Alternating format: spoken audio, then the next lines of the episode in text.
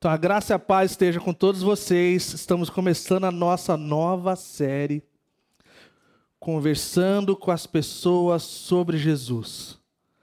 Nós estaremos então navegando nas próximas cinco semanas, né? então o total de seis semanas, acerca desse assunto, de como conversar, né? conversando com as pessoas sobre Jesus.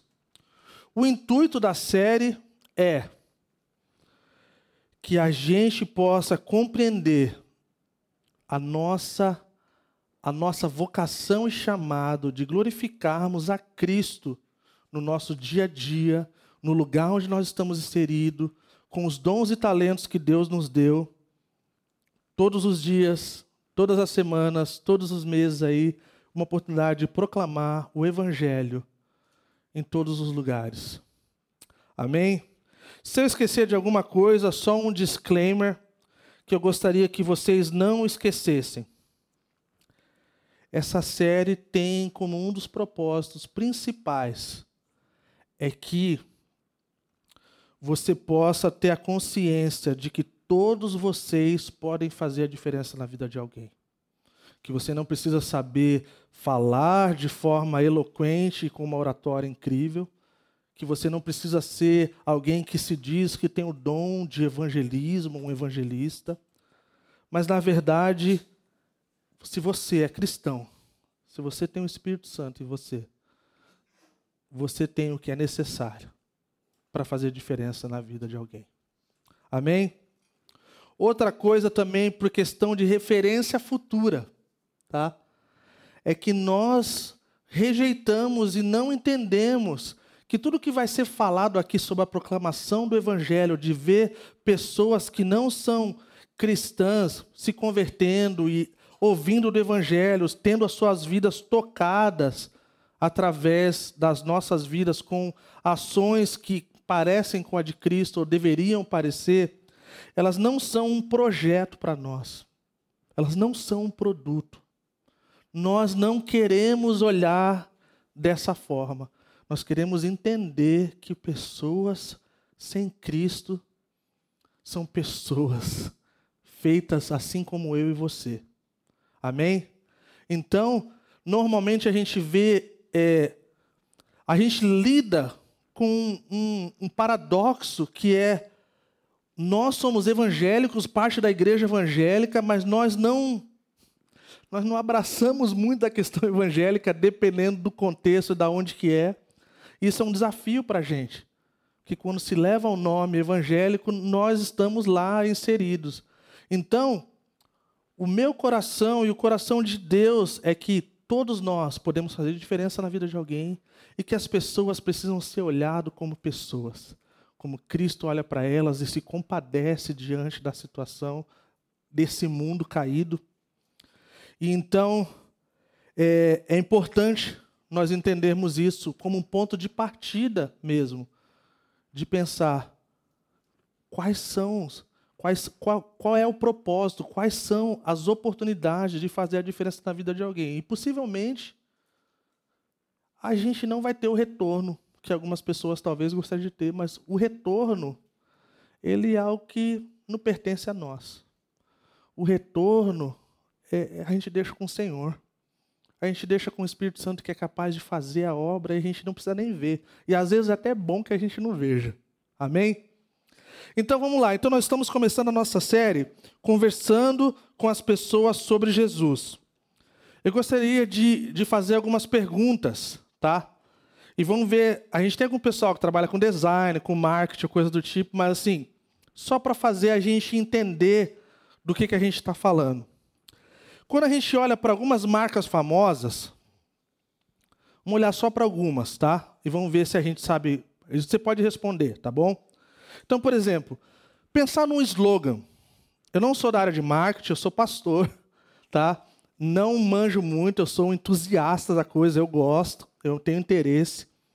Mas devido ao que eu tenho aprendido, eu tenho visto a importância que é e como as marcas são pensadas em transmitir uma mensagem, o qual faz muito sentido para aquela galera. Então, por exemplo, se a gente pensasse no Vans, a marca Vans, Estou de Vans hoje, tá? Você sabe qual é o slogan da marca Vans? Hã? Off the wall. Cara, o que é off the wall? Além das paredes. Nos anos 70, quando os irmãos Vans começaram essa marca, o nome deles era sem o S, né? Van. Então, os irmãos.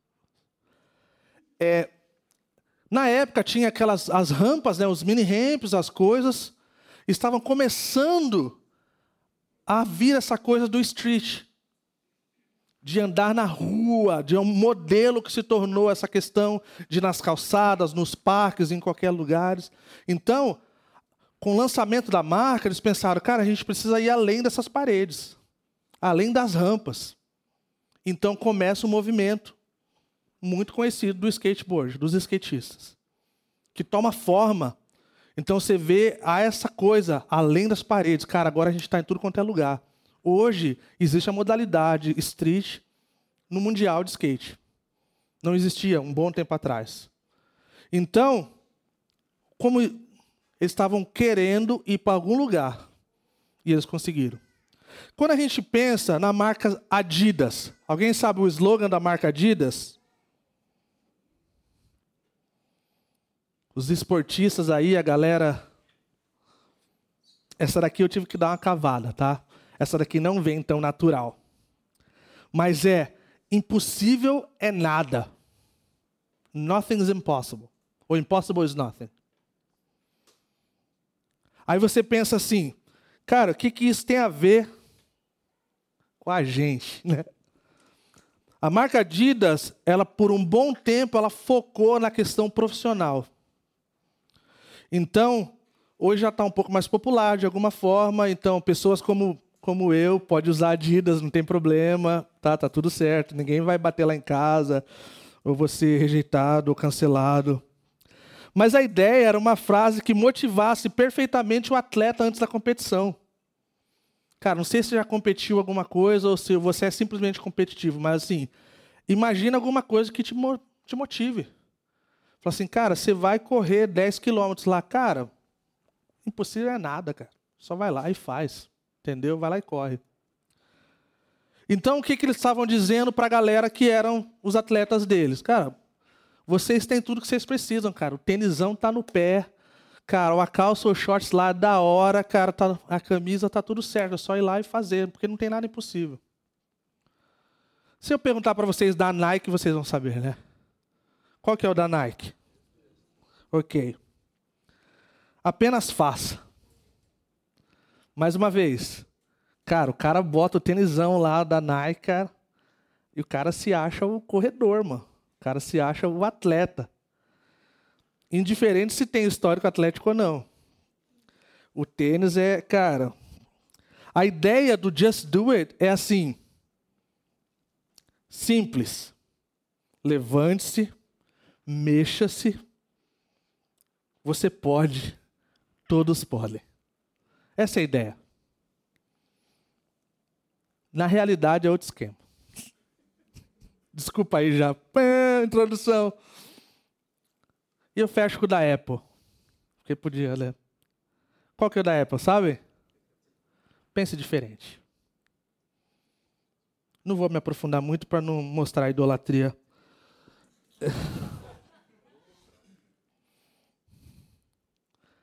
Alguém sabe o slogan da Calvary? Vamos lá, pessoal. O pessoal de liderança teve reunião sábado lá em casa, hein? Vamos lá, Calvary Curitiba existe para quê? Segura aí, Vini, não mostra não.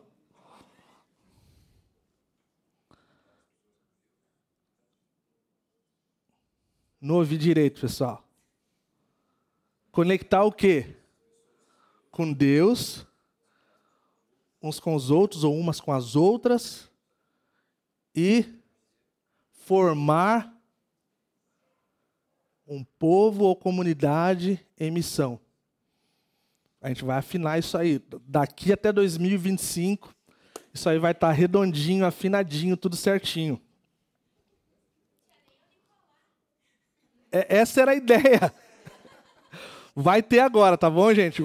Agora sim, assim já está na nova versão internacional. Você vai falar assim: caramba, a gente falou isso aí, passamos vergonha e vai aparecer outro negócio. Eu vou explicar para vocês. Vamos lá, Vini, agora a gente começa. Mudou. Agora a gente tem a versão 1 e versão 2. Por quê? Porque, pode ir para o próximo, que era o que a gente está falando. Conectar as pessoas com Deus e umas com as outras para formar uma comunidade de missão. Então, esse é o nosso slogan. Quando você pensar na Nike, Just Do It, quando você pensar na Adidas, Impossível é Nada, quando você pensar no Vans, é, Além das Paredes, pode pensar na Calvary. Conectar, a gente existe para conectar as pessoas com Deus, umas com as outras, para formar um povo em missão. E a gente tem trabalhado bastante nisso, pessoal. A gente tem gastado tempo, a gente tem gastado dinheiro, a gente tem gastado um monte de coisa para poder chegar numa coisa que faça sentido para a gente. E por esse último ano, nós gastamos tudo que a gente podia para fazer com que essa comunidade se tornasse de forma interna o que esse slogan quer dizer.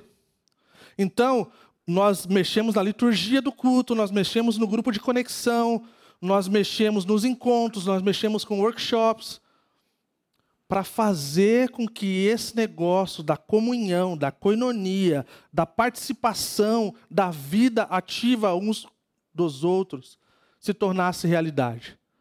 E eu creio que a gente foi bem sucedido. Eu creio que a gente conseguiu avançar bastante, a gente conseguiu levar essas coisas a um lugar muito bom. Não estamos lá ainda no lugar onde nós podemos sentar e ficar tranquilos e falar assim, cara, tá tudo certo. Não, não sentimos assim, mas sentimos sim que nós avançamos muito. A maior parte da igreja se encontra nos grupos de conexão. Tá? Isso é uma coisa muito positiva e um grande sucesso. Oramos e desejamos que todas as pessoas que fazem parte da Calvary Curitiba sejam parte de um grupo porque a gente vai conseguir incorporar essa questão e dar não somente nome, mas de vermos vivência acerca disso. É diferente quando nós nos encontramos somente no domingo. Quando nós encontramos durante a semana, toma um corpo diferente, toma uma vivência diferente. E eu não falo isso para deixar ninguém para baixo ou para trazer qualquer tipo de condenação para aqueles que não fazem parte mas eu entendo para alguns realmente é muito desafiador e difícil. Então, nosso desejo é que tenha muitos grupos aí que consiga suprir todas as demandas de horário e dias, coisa. Por enquanto é o que temos. Mas é, então é isso. Aí vamos voltar para o primeiro. Olha aí. Agora, junto com essa série, junto com o workshop que nós tivemos alguns sábados atrás com nossos irmãos americanos e coisas que estão por vir, nós estamos é, mudando um pouquinho a nossa declaração. Por quê? Porque agora a gente já não quer mais focar de forma interna. A gente quer fazer diferença na vida de um povo que vive no mundo caído. Então a nossa declaração atual, junto com aquela outra, nós não vamos abolir aquela outra, é conectando quem está desconectado a uma vida em Cristo. E aí, mais uma vez, muitas das coisas que a gente vem feito vão tomar alguma cara diferente. A forma que nós estamos falando aqui na frente, algumas coisas, nós não vamos presumir que todo mundo sabe do que a gente está falando. Não vamos presumir que quando a gente fala de uma passagem, como a gente vai ler já já de Abraão, de que todo mundo sabe disso. Porque a gente está vendo pessoas vindo, vindo visitar semanalmente. E o nosso desejo é de ver isso aumentando ao ponto de ver pessoas que não iriam para a igreja estar aqui. E a gente acredita que nós estamos nessa caminhada. Então, nosso desejo primário, além de estarmos conectados, é de ver pessoas conectando com Cristo, a uma vida em Cristo. E aí, então, nos leva ao pensamento e reflexão de hoje à noite. Um pastor muito querido, Eugene Cho, ele fala assim, que ele, fez uma, ele, ele se fez uma pergunta, mas é uma pergunta para uma geração, num livro dele, que em inglês é chamado overrated, traduzido como superestimado, ele então nos desafia com uma pergunta muito importante. A pergunta é assim: será que estamos mais apaixonados pela ideia de mudar o mundo do que realmente mudar o mundo? Vou falar mais uma vez. Será que estamos mais apaixonados pela ideia de mudar o mundo do que realmente mudar o mundo? O que, que, essa, o que, que essa pergunta remete para a gente? Essa pergunta, ela nos leva ao entendimento de que assim como essas marcas de esportes, elas têm os seus slogans que tinha como cumprir um propósito, pode ser que nós amamos essa ideia de sermos esportistas. De que nós amamos essa ideia de que nós queremos estar num bom lugar seja acerca da nossa saúde, seja acerca do, do exercício, seja acerca do que for. E é um desafio para nós de deixarmos isso se tornar realidade para a gente. Às vezes, saber da missão, da declaração de missão da igreja, e saber que colocar um tênis Nike não faz de nós esportistas. Seria bom se fosse, né? Eu pagaria o preço necessário. Não é verdade? Alguns de vocês mais próximos meus sabem, eu estou numa jornada de reeducação alimentar. Já perdi 3 quilinhos e pouco. E, gente, é mais fácil parar de fumar maconha do que parar de tomar Coca-Cola, gente. É de verdade. Eu já provei os dois. Acordar de manhã cedo no frio de Curitiba e sair para caminhar. Ó, o pessoal tá filmando aí, ó. ó. Não pode fazer zoeira, hein? Pode postar, só não pode zoar. Senão eu vou atrás de vocês. De manhã cedo, gente, naquele frio de lascar, cara. Você fala assim, cara, hoje é na força do ódio. Não tem Nike, não tem Adidas, não tem Vans que dê jeito nesse negócio, cara. É na força do ódio, cara. Cara, eu tive situações que eu tive que servir Coca-Cola pra galera. Você não faz isso quando você tem problema com Coca. Mas eu estou firme e forte. E eu espero ser um exemplo para vocês. De verdade. Eu fui encorajado por um pastor, para não dizer exortado. Perguntei para ele, meu irmão, me fala, cara, com todo respeito, assim, cara, você perdeu peso pra caramba, mano. Me diz aí, como é que, como é que foi esse negócio? Falou, cara, eu queria ser um exemplo para minha comunidade. Eu queria poder que a galera soubesse que quando eu aconselho eles a fazer alguma coisa, eu tô pai tá on. Eu falei assim, não, eu acho que eu posso fazer isso por amor à minha comunidade também. Então é uma forma de prestação de conta. Quando quando eu posto lá que eu estou indo na Praça Japão, não é porque eu quero me aparecer, não, porque não tem muita coisa para se aparecer é uma caminhada muito básica, não é nada de esportista, não é nada de 5, 10 quilômetros, não é. Ainda não, quem sabe? Mas pode ter um abismo entre o que nós sabemos e o que nós vivemos.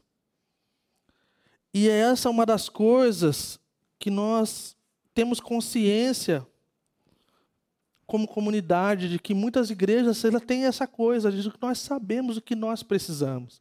Nós sabemos o que nós precisamos fazer. Mas o próprio apóstolo Paulo, ele lutava com essa questão. Ele fala assim: que o bem que eu quero fazer, esse eu não faço.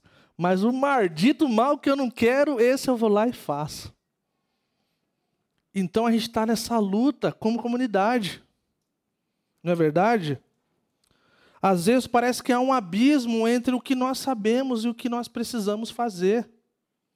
Então, se eu quero ser um exemplo para minha família, para mim, a minha Nutri falou assim: Cacá, não é questão de estética. Nessa altura do campeonato é saúde. Você, você quer viver? Cara, você quer ver seus filhos crescer, cara? Tem esse caminho aqui. De outra forma, vai ficar difícil. Então, vamos lá. Então, essa ideia, gente, de conectar, para nós faz muito sentido na Calva de Curitiba. Nós respiramos essa ideia de conectar. Cara, nosso, nossos pequenos grupos é chamado grupo de conexão. A nossa membresia é chamada de Connect. Então a gente respira muito isso. E é algo incrível. E transformador também. Pois se uma pessoa desconectada de Deus se torna conectada a uma vida em Cristo, tudo muda. Tudo muda. Essa conexão, essa questão do conectar, muda a pessoa como indivíduo, muda a família, muda tudo, muda o mundo. Uma pessoa transformada, nós vimos lá na, na carta de Filemão, um coração transformado gera muito mais transformação do que lei. A lei não é capaz de mudar o coração das pessoas, faz as pessoas robô, mas não transforma o coração. Então, essa ideia do conectar é algo incrível, nós cremos nisso. Essa pessoa, então, ela é conectada, ela encontra Cristo, a sua família é transformada, o ambiente onde ela está inserida é transformado, ela, ela começa a fazer diferença na vida daquelas pessoas que estão próximo dela. Mas a pergunta que cabe a nós e muitos de nós, que nos desafia a navegarmos, é como isso funciona. Como, como fazemos isso na prática? Porque a, o, a questão do, da distância nós conhecemos. Agora, como chegar do outro lado é o que nós precisamos, não é verdade? Muitas vezes, ou a maioria das vezes.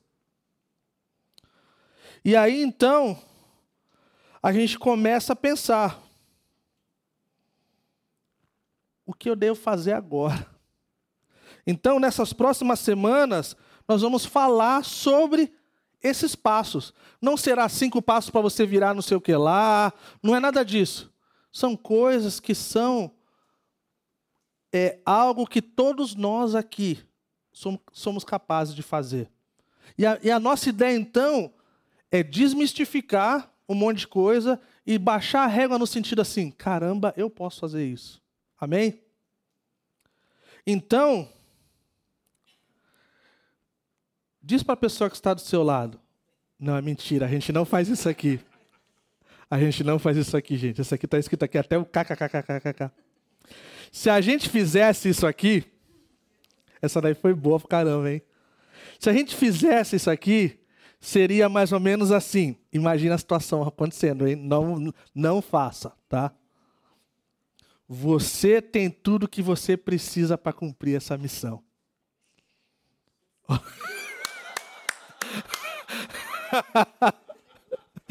você tem tudo que precisa para cumprir essa missão.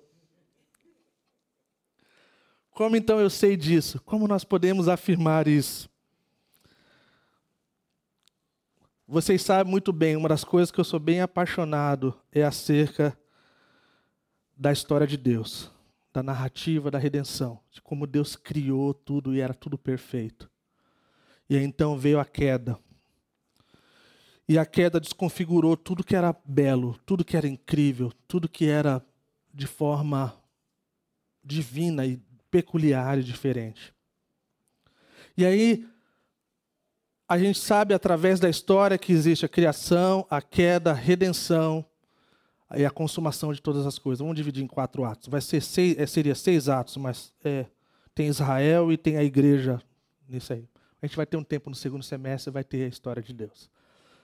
Mas a ideia é, depois da queda, a redenção é uma forma que Deus fez para poder alcançar pessoas, para poder restaurar e dar um gostinho e um vislumbre do que era antes da queda.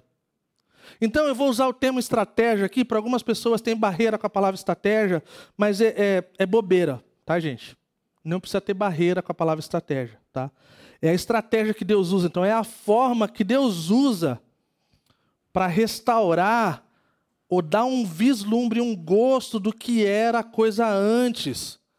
E aí então ele dá a aliança, que nós conhecemos como aliança abraâmica. E eu gostaria de ler esse texto com vocês, Gênesis capítulo 12, versículos de 1 a 3. Eu, vou, eu vou abrir a Bíblia aqui. Estamos na NVT hoje, tá, gente? Como eu falei. É, pulou um negocinho ali. Vamos lá. É, Gênesis capítulo 12, versículo de 1 a 3, diz assim: O Senhor tinha dito a Abra Abrão: Deixe sua terra natal, seus parentes e a família de seu pai, e vá à terra que eu lhe mostrarei. Farei de você uma grande nação, o abençoarei e tornarei famoso e você será uma bênção para os outros. Abençoarei os que o abençoarem e amaldiçoarei os que amaldiçoarem.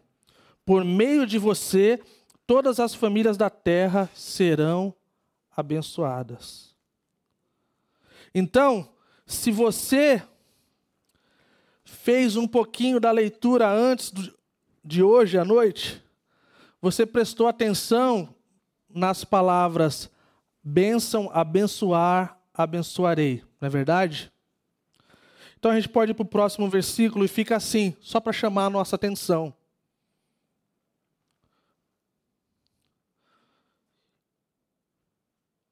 A gente, a gente entende, olhando para esses capítulos, se você olhar do capítulo 12 lá até o versículo 17, conta a história dessa questão de Abraão, que depois se torna Abraão, e aí vem toda essa questão da aliança de Deus para com o seu povo. Não era a aliança que talvez Abraão esperava, né? Foi aí que veio a circuncisão. Então imagina, tem uma aliança com você. Espera aí, rapazes, pega a pedra aí. Então não é, é, mas não vamos chegar lá. Isso é outro assunto. É, Abra, Abraão, né, ó, se tornando Abraão, ele tinha as dificuldades, assim como nós. Nós podemos muito se identificar com a vida dele. Ele era um cara que não cria muita coisa, ele tentou dar uma forcinha para Deus. Cara, deu muito ruim. Nos capítulos seguintes, ele, ele a, a, esposa dele, ele dá uma de que é irmã. E, e dá tudo muito ruim, gente. A, você não precisa saber exatamente assim, certinho a cronologia, mas você pode saber que ele tentou ajudar Deus, deu ruim. E que ele tinha falhas, como assim como eu e você, e e tinha debilidade em algumas coisas, então eles queriam muito ter filhos e aí também quiseram fazer, deu tudo errado. E Deus, mais uma vez, na sua graça, consegue alinhar as coisas e acertar. Mas o ponto é que o mundo já se encontrava em um lugar terrível e caído, assim como nós estamos hoje. Né? E quando a palavra então vem a Abraão. Então, pulando para hoje, nós olhamos ao redor o mundo não está como deveria estar. O mundo não está nem perto do que nós gostaríamos que fosse. Não é verdade? Mas Deus continua falando as mesmas coisas. Mesma coisa para a gente hoje. Em 2023, Deus está falando assim: ó, eu abençoarei vocês. Vocês são uma bênção. E a bênção que eu estou fazendo, cara, é para que vocês sejam bênçãos para outras pessoas. Essa aliança com Abraão é a aliança que Deus tem conosco e se estende ao dia de hoje. E isso é algo incrível. Todos nós que estamos aqui podemos dizer que, de alguma forma, nós podemos citar de coisas que nós somos abençoados, coisas que Deus nos abençoou. E que nós, então, podemos estender isso para esse mundo caído e perdido. Amém? É, em Mateus capítulo 5, Eu não vou ler, mas eu só gostaria de pontuar para vocês. Vocês podem ler em casa, Mateus capítulo 5, versículo de 1 a 11.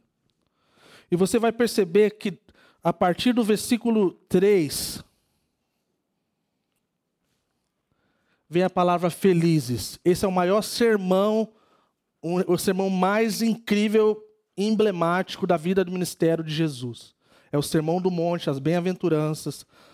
Há quem diga que é o um sermão mais famoso do Novo Testamento, o qual pessoas como Gandhi, por exemplo, falava que se a Bíblia viesse a ser queimada e o povo lembrasse desse sermão, é, tudo seria diferente, de tão emblemático. É onde que ele fala que felizes são os pobres em espírito, pois deles é o reino dos céus. Ele fala dos que choram, pois serão consolados, os humildes, porque receberão a terra por herança. Aquele que tem fome e sede de justiça serão satisfeitos. e tantas coisas. Vamos lá, pode, pode colocar, Vini, até o 11, a gente vai partir do 11.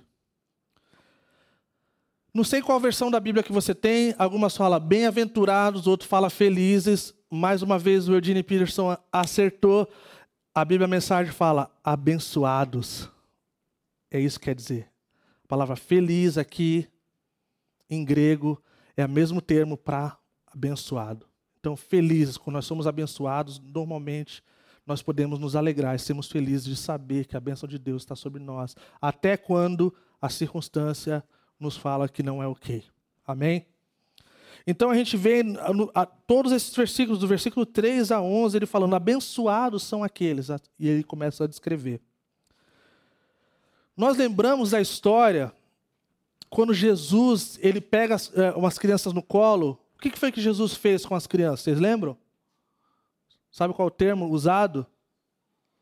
É uma pergunta, tá, gente? Não, pode responder. Jesus fazia o que com as crianças? Não ouvi, gente. Valeu, Vini. Não vai receber hora extra hoje. Vai lá.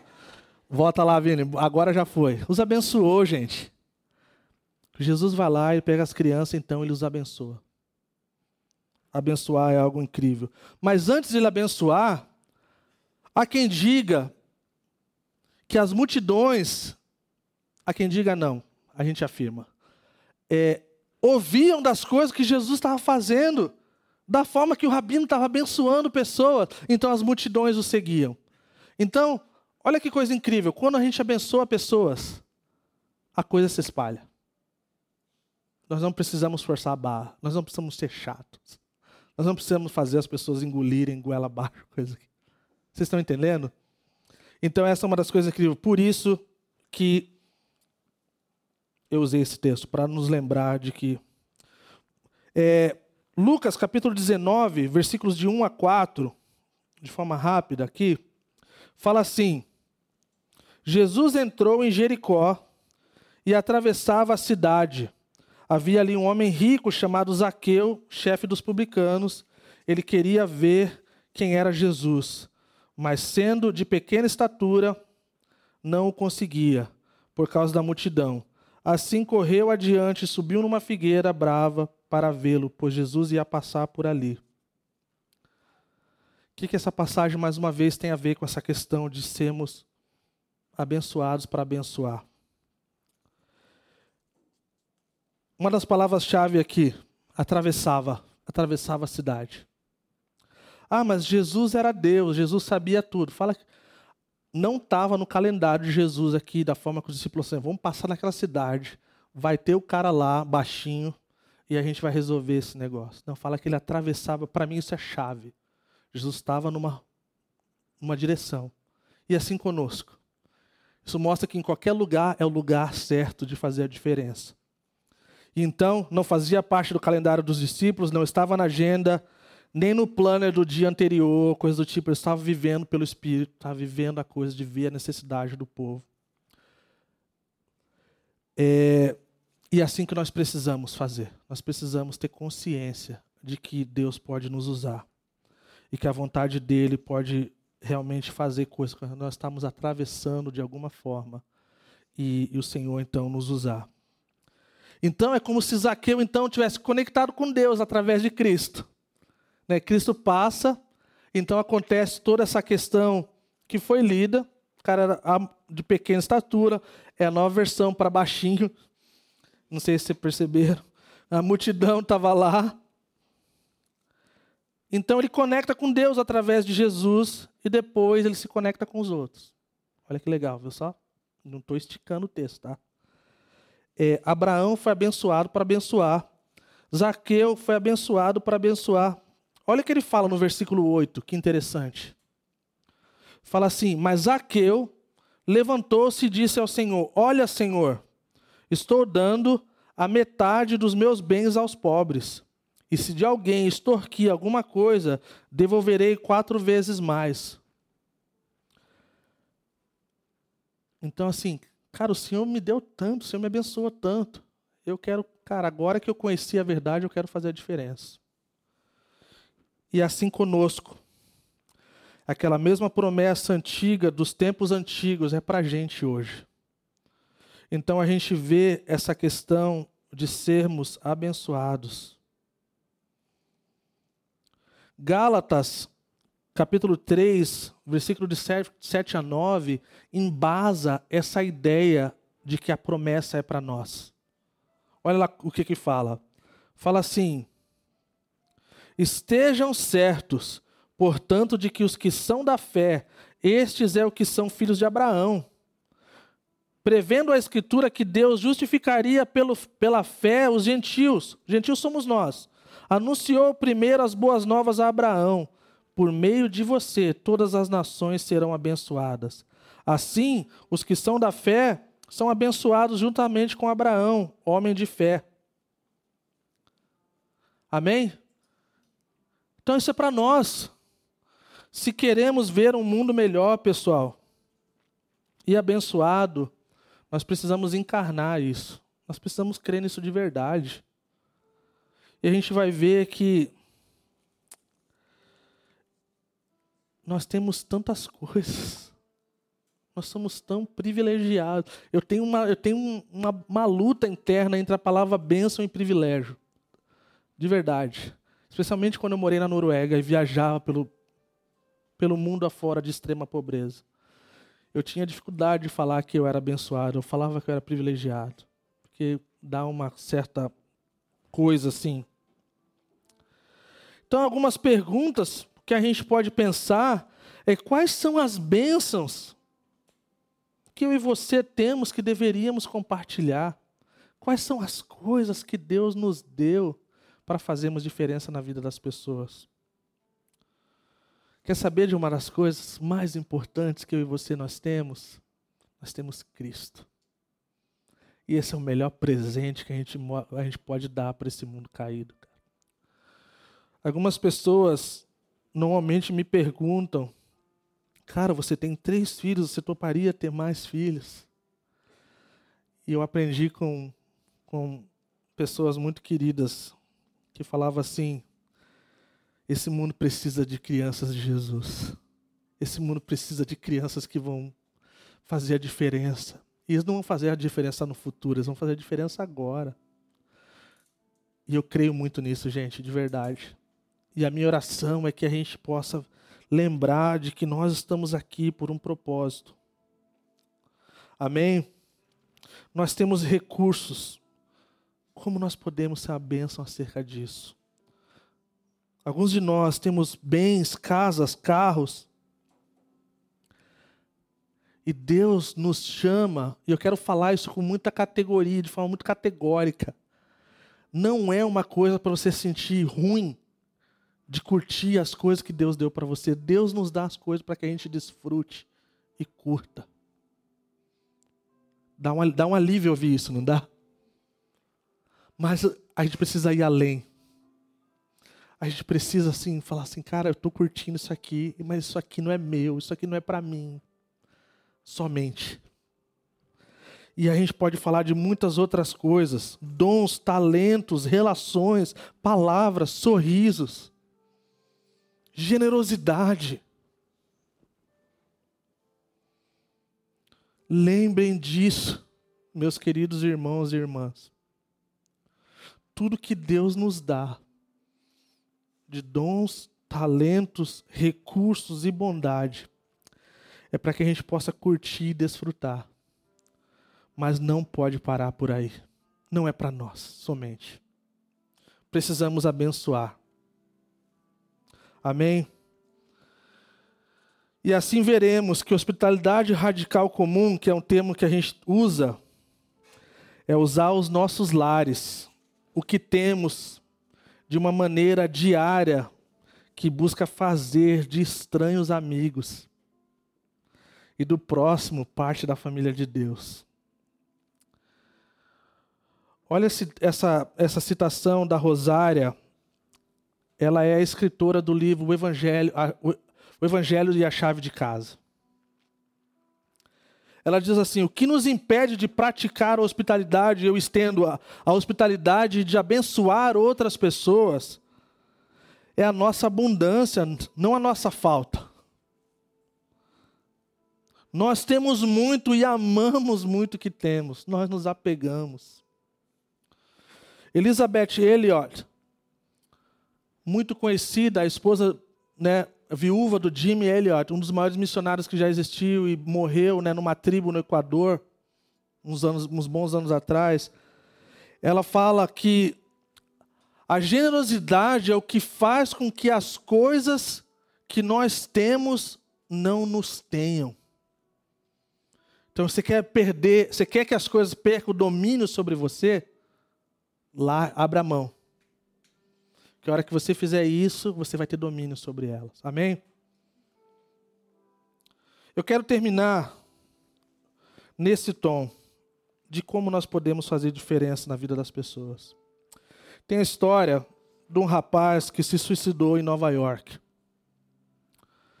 E a irmã dele era bem amiga de um dos caras que trabalham. O Jimmy, ele é bem conhecido nessa, nessa questão de ajudar pessoas com, com pensamento suicida, questões emocionais e coisas do tipo. Ele foi o líder da organização To Ride Love on Her Arms por muitos anos. E ela chega para esse cara e fala assim: Jimmy, como seria? Talvez se alguém tivesse sorrido para o meu irmão. Como teria sido, talvez, se alguém tivesse falado alguma coisa? Como teria sido se alguém, talvez, tivesse feito alguma coisa? Talvez isso poderia ter surtido algum efeito. Não sabemos. Mas o que nós sabemos é que hoje nós podemos fazer alguma coisa. A esposa de um pastor foi numa cafeteria uma vez e ela foi impelida a falar para uma moça que ela estava muito bem vestida, que ela estava muito bonita. E ela lutou com aquele pensamento, tipo assim, cara, será que isso aqui é do Senhor? Isso aqui, sei lá, cara, isso aqui não é legal. Vou falar para alguém estranho, né? Tipo assim, cara. E depois de um certo tempo, então, de relutância, ela vai dar um sorriso para aquela mulher e fala assim, cara, é, está muito linda hoje está muito elegante. A mulher então pega o seu café, toma e ela vai para um lugar e parece que escreve uma nota. E ela escreve: Muito obrigado, você me fez ganhar o dia. Eu estava precisando disso hoje. E todos nós aqui já estivemos desses dois lados. O dia que nós precisávamos de algo e o dia que talvez Deus nos usou para ser algo. E eu sei, pessoal, que nós queremos fazer a diferença na vida uns dos outros. Nós queremos fazer a diferença nesse mundo. Não tenho dúvida acerca disso. Nós queremos ser uma bênção para as pessoas que Deus coloca no nosso caminho e ajudar as pessoas a conectarem com Cristo. E Deus então vai nos ajudar a fazer isso. Amém? Então, na última nas próximas semanas, nós vamos olhar para isso. Isso aqui é uma coisa que todos nós podemos fazer. Muitos de nós já experimentamos começar orar por pessoas. Orar por pessoas muda os nossos corações, muda as pessoas, é uma coisa poderosa. Tem dificuldade de se relacionar com alguém, comece a orar por ela. Você vai ver que, que a coisa muda. Então, começar a orar por pessoas que não conhecem a Cristo ouvir pessoas. Nós gostamos de falar, eu gosto muito de falar. A minha esposa gosta mais de ouvir. Mas ouvir as pessoas, depois que a gente ouve pessoas, as pessoas querem estar, estar conosco. Partilhar, gente, comer. Olha que coisa incrível. A, a transformação na vida de Zaqueu envolve comida. Há quem diga que Jesus, nos seus três anos e meio de ministério, ou ele estava indo comer, ou ele estava voltando de comer. É verdade esse bilhete. Quem não gosta de comer aqui pode sair dessa sala. Não, brincadeira. Olha aí. Se não tivesse bom, ainda mandava multiplicar a coisa. Nós pelo menos comemos aí três, quatro refeições no dia. Imagine incluir alguém em nenhuma dessas refeições. Servir as pessoas. servir algo poderoso num mundo onde o egoísmo e a, desejo de passar por cima das pessoas não é normal servir sem interesse nesses dias. E aí então, depois de ter feito todas essas coisas, fica mais fácil falar e contar as histórias, não é verdade? Tem pessoas que falam assim, cara, eu quero ouvir de você, porque não é normal esse negócio. E eu encerro nesse tom. Eu conto, eu, já falei aqui a história do meu melhor amigo que viu uma criança comendo do lixo na praia. E ele volta então com seu coração arrebentado e falando assim, cara, como como isso é possível? Como, onde está Deus nesse negócio? E eu lembro que eu ouvi ele a noite toda, gente. Foi um milagre. A salvação e eu ouvi a noite toda sem falar. Eu tinha aquela coisa, não fala nada, não fala nada, não fala nada. E eu estava orando, orando. Ouvi a noite toda. No outro dia, esse rapaz bateu na minha porta e falou: Agora eu quero ouvir. Então pode ter certeza, quando a gente ouve, as pessoas querem ouvir. Então, muitos de nós já vivemos essas etapas que a gente colocou de forma que faz sentido para a gente. Tem um livro chamado Bless, que nos ensina sobre essas coisas. A gente contextualizou e colocou de forma que faz sentido para a gente. Mas muitos de nós que já estamos um tempo na caminhada já vivenciamos isso, de orar por pessoas e verem coisas sendo transformadas. Amém? Vamos colocar de pé.